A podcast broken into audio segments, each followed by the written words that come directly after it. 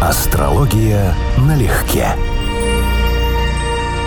Привет, Константин. Здравствуй, Анечка. Друзья, субботние приветы. Здрасте, здрасте. Слушай, стишок. Легкий мыслью, прозорлив, обаятелен, красив, в брак, в любовь легко играет, но и тут он не блистает постоянством. То в страстях, то исчез, пропал в гостях у случайного соседа и не сыщешь непоседу.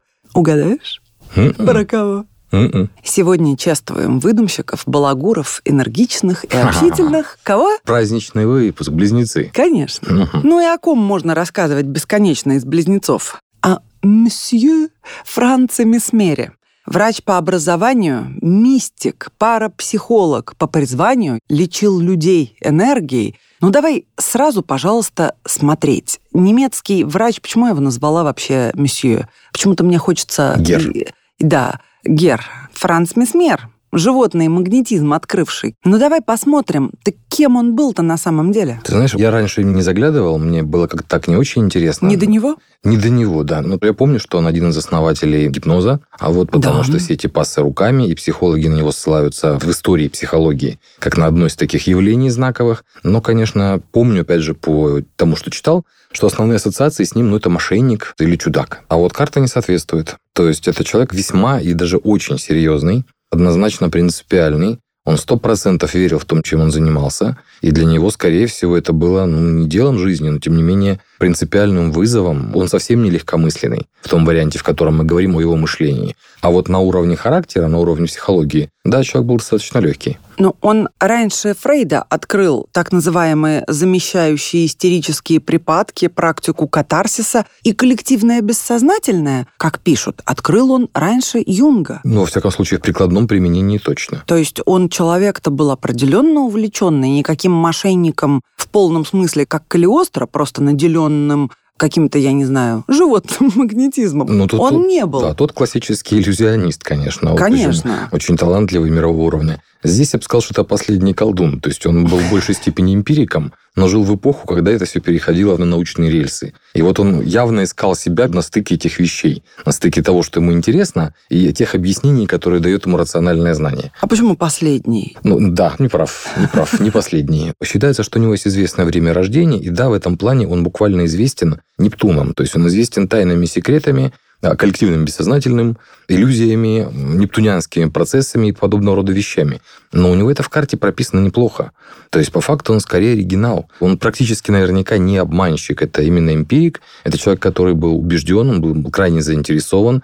Он, видимо, делал какие-то широкие жесты, ориентированные именно на публику. Но это не Ури Геллер, который с самого начала всегда был фокусником, но рассказывал, что он маг, колдун и большой специалист. Здесь как раз именно эмпирик, человек любопытный, любознательный. Хочется переиначить. Откуда Месмерты?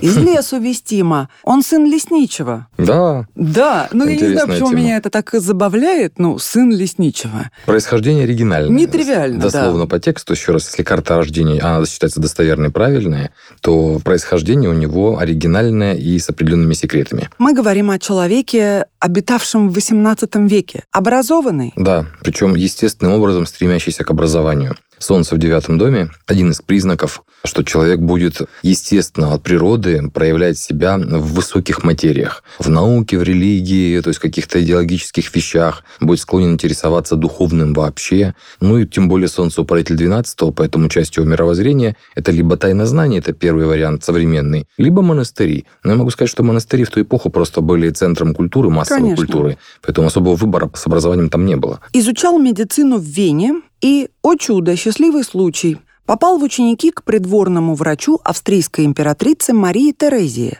Это первая удача. Вторая – он сочетался браком с богатой вдовой и тогдашней владелицей замка Ротмюлле. Это недалеко от Вены. Выгодный брак, кстати, в карте есть вот именно на ту версию, которая существует в интернете на известном сайте англоязычном. А если будем брать старшую правитель, который в его времена еще не был открыт, то он в десятом доме, буквально брак с вышестоящим или с влиятельным или известным человеком. Если будем брать младший правитель, то Юпитер, то он все равно в Стрельце, и он участвует в достаточно благополучной конфигурации, поддерживая его жизнь и давая давая определенные возможности. Поэтому и так, и так это можно было найти. Но он человек влюбчивый, романтичный, влюбчивый, переменчивый.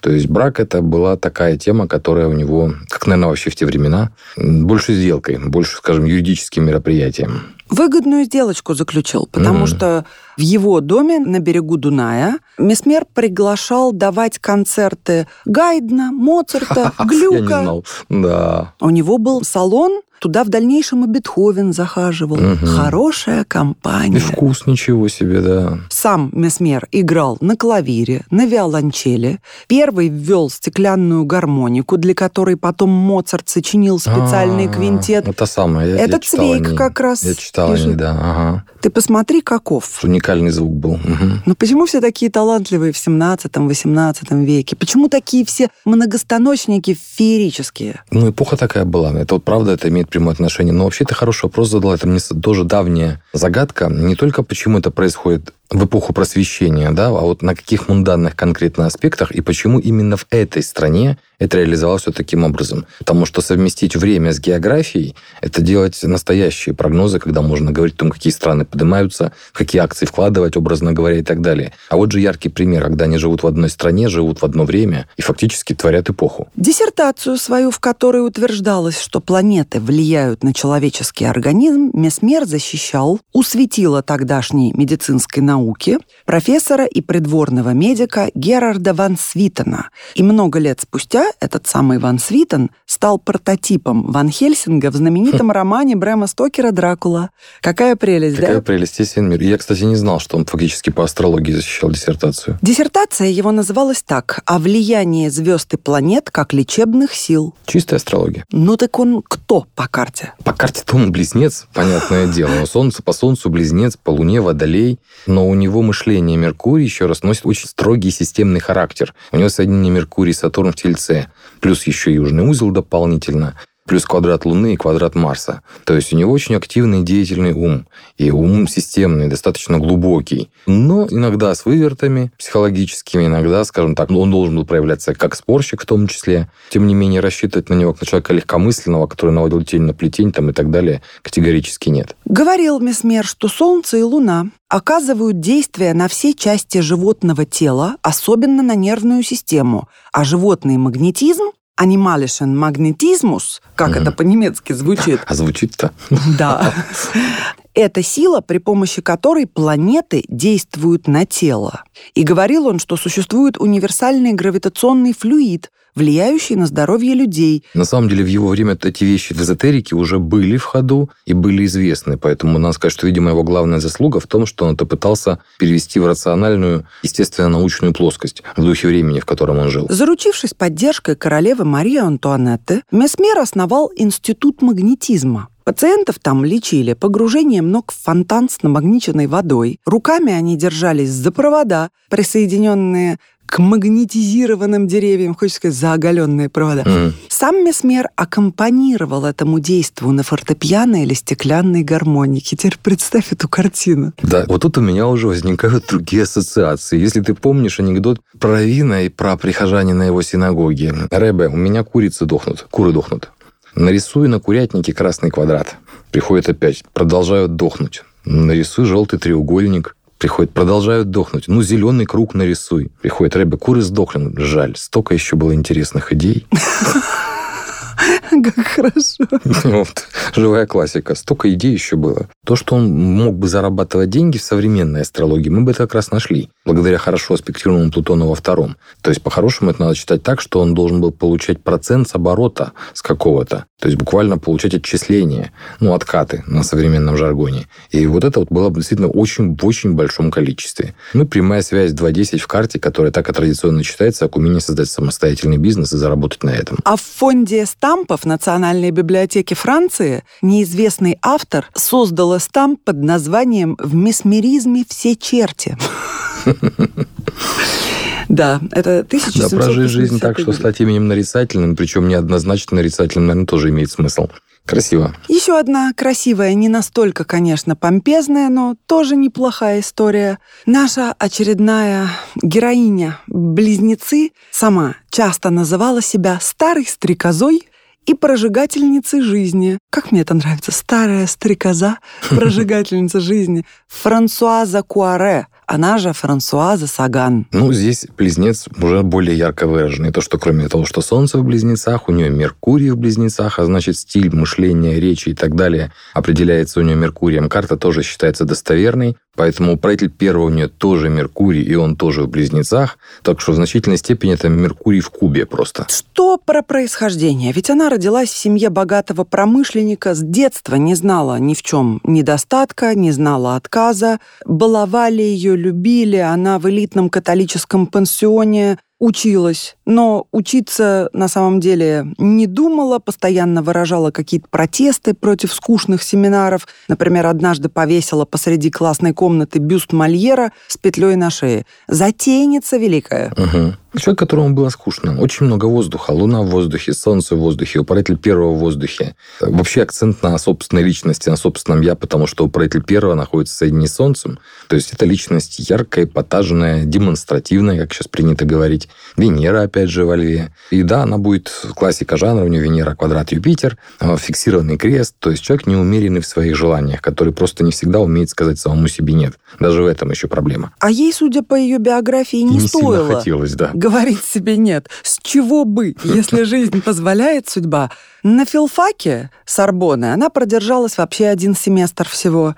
А после первой же сессии ее отчислили. Зато перечитала всю домашнюю библиотеку. Опять же, вот кого бы мы с тобой не брали. Все начитанные люди. Восхищалась она из всех больше всего Прустом, Сартром и Камю. Хороший вкус у Франсуазы. Да, и устойчивый экзистенциальный. Да, и вот как раз из-за Пруста и его произведений, она и выбрала себе псевдоним Саган и выпустила под этим именем свой первый роман «Здравствуй, грусть», который мгновенно завоевал колоссальную популярность. Люди не верили, что столь молодая девушка – его автор – Почему непонятно? Угу. Потому что у нее достаточно легковесное перо. В течение года роман перевели на 30 языков, тираж 2 миллиона экземпляров. Францию охватила Сагана мания. Есть в ее карте какой-то всплеск, подъем, вот такая есть счастливая персональная точка? известность буквально. То есть это то, что в ней есть, это и амбиция ее сильнейшая, и ее способность, и показатель, что она будет известна, причем будет известна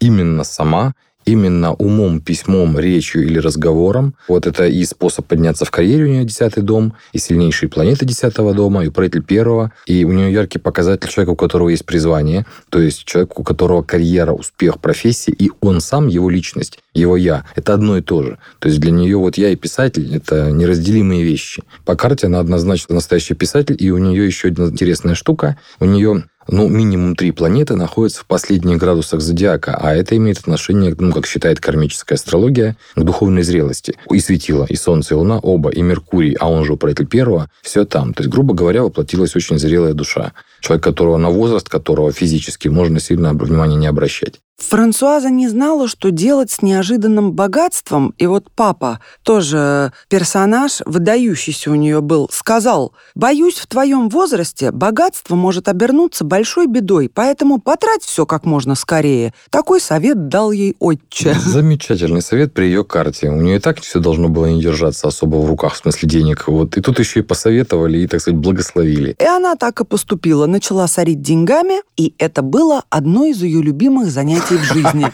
Не сомневаюсь даже, ну. И она говорила, цитирую, «Да, я люблю деньги, которые для меня всегда были хорошим слугой и плохим хозяином, но она не была на них зациклена, она просто любила тратить». Угу.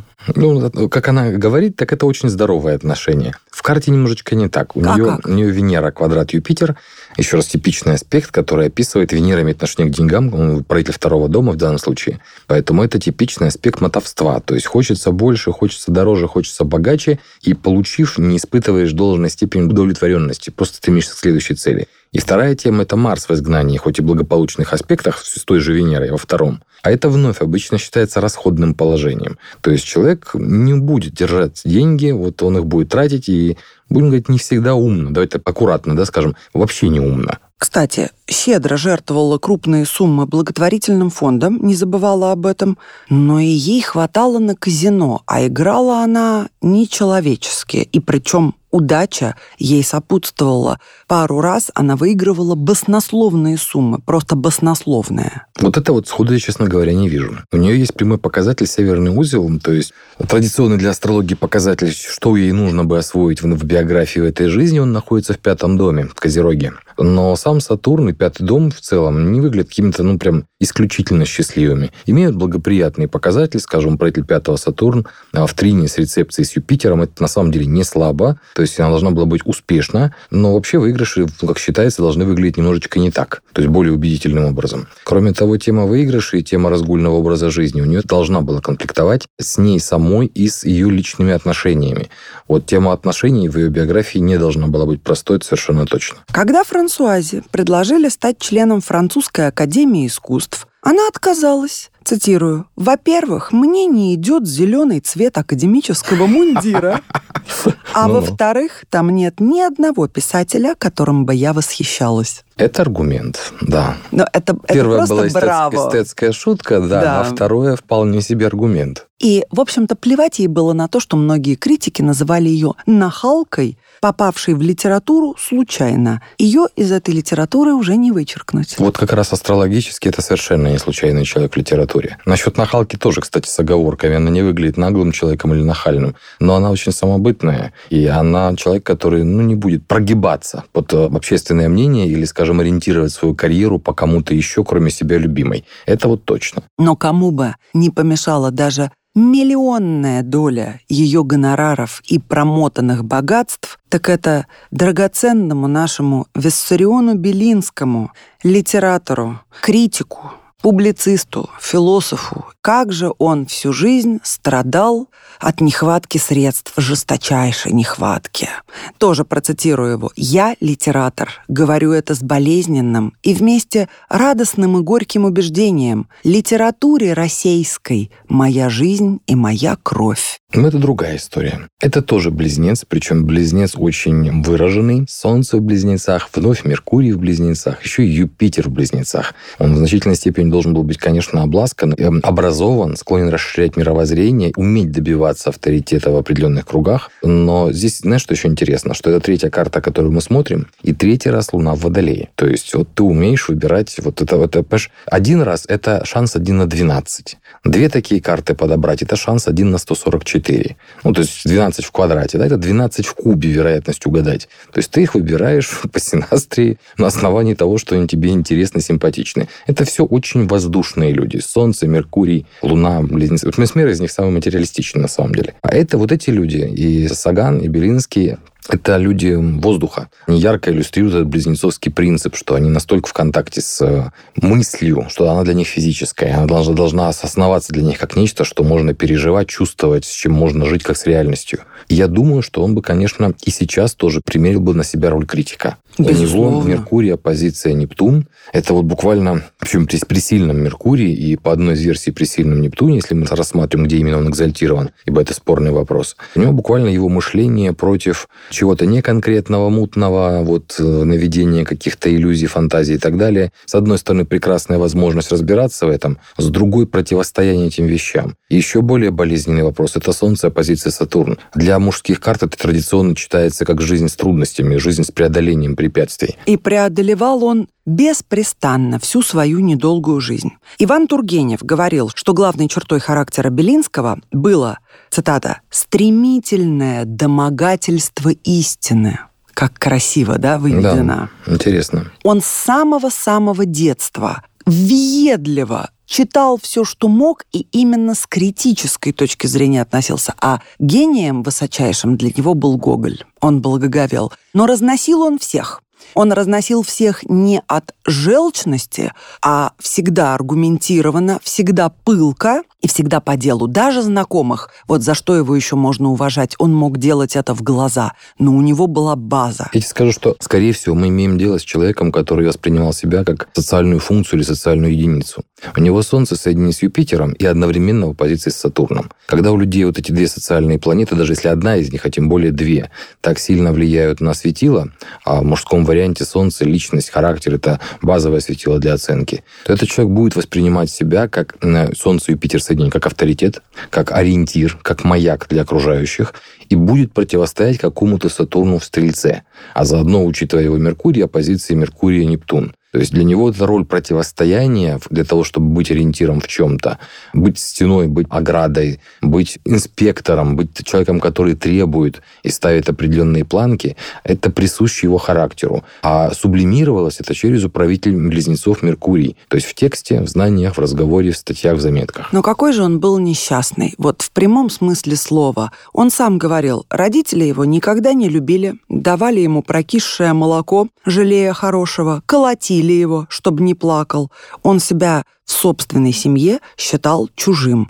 Он жил в атмосфере ругани, побоев. В общем, ничего хорошего из своего дома он не вынес. Денег у родителей на его образование тоже не было. И тем не менее он выбрал уехать поступать в университет, голодал, Всю жизнь он жил в проголодь. И поскольку болел чехоткой, которую в детстве и подцепил, угу. вот, живя в таких условиях угу. в семье, все, что он зарабатывал, он тратил на лекарства и умер опутанный долгами. Он пытался бороться даже не чтобы выздороветь, а чтобы пожить подольше и побольше написать. Да, хочется поработать и пожить по-человечески, да, как из этого холодное лето 53-го. Два того квадрата в карте, оба на светило. Солнце, Сатурн, Плутон жесточайшие на самом деле. И Луна, Венера, Уран тоже сильно сильно на любителя.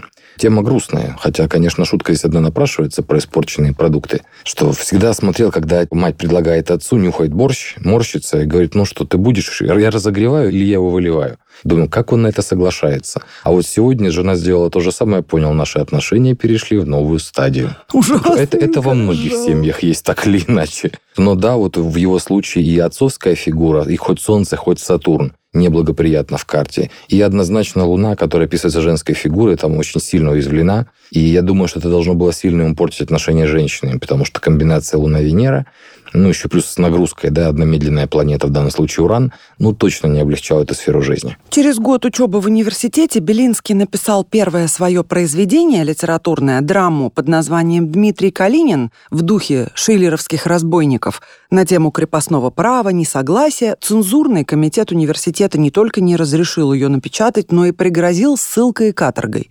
Обычная времена. Очень. Да ну, вольнодумцы Для кругом. студента, на секундочку. Да, да. И вскоре Белинский попал в больницу, и его в 1832 отчислили. Здоровье сочли слабым, а способности ограниченными. Ну какие же слепцы? Синастрия. Я постоянно говорю вот эти моменты, что здесь очень много вот у людей в отношениях зависит от совместимости. Попали вот ему на этот квадрат, и он должен был закуситься насмерть, демонстрируя не лучшие черты натуры. И в нем в итоге должны были не видеть каких-то талантов и свойств. Ну вот он остался без средств к существованию, начал давать частные уроки, переводил зарубежные произведения, перебивался, но несгибаемый какой-то характер. То есть вот он избрал линию и готов был принести в жертву буквально всего себя, но с этого пути не свернуть никуда. Ты знаешь, что он задолго до Ленина мы же знаем, учиться, учиться и да. снова учиться. Белинский заклинал, теперь нам нужно ученье, ученье, ученье. Вот у кого сплагиатил Владимир Ильич. Это творчески переосмыслил. Да-да-да-да-да. Но за свою короткую жизнь Белинский стал одним из самых известных литературных критиков в истории. Его имя практически нарицательным стало, угу. можно сказать, тоже мне, Белинский. Угу. И, пользуясь случаем, хочу передать привет. И, и пользуясь случаем, я захотела вспомнить о нем, потому что его фигура трагическая и одновременно стоическая. Угу. Вот это, вот, как ты сейчас сказала, очень точно характеризует Солнце, Сатурн, Плутон в карте напряженной конфигурации. Собственно, даже Солнце, Сатурн уже должно было давать э, стоика и в переносном смысле, и в прямом. Стоик по неволе, да. но образцовый которым можно восхищаться и нужно. ему было сложно, конечно. Это тот случай с такой картой, когда ты понимаешь, что не завидуешь. Вот это совсем другая история по сравнению с нашей предыдущей девушкой. Ну что ж, дорогим близнецам хочу пожелать сохранять неистовый Виссарионов пыл, в жизни вообще и в любимом деле в частности, и попутно источать животный магнетизм месмера. И иметь возможности так легко относиться к деньгам и жизни. Да, и стрекозить, стрекозить да. с французским шармом, как Саган. Да, поддерживаю. С днем рождения! С днем рождения! Астрология налегке.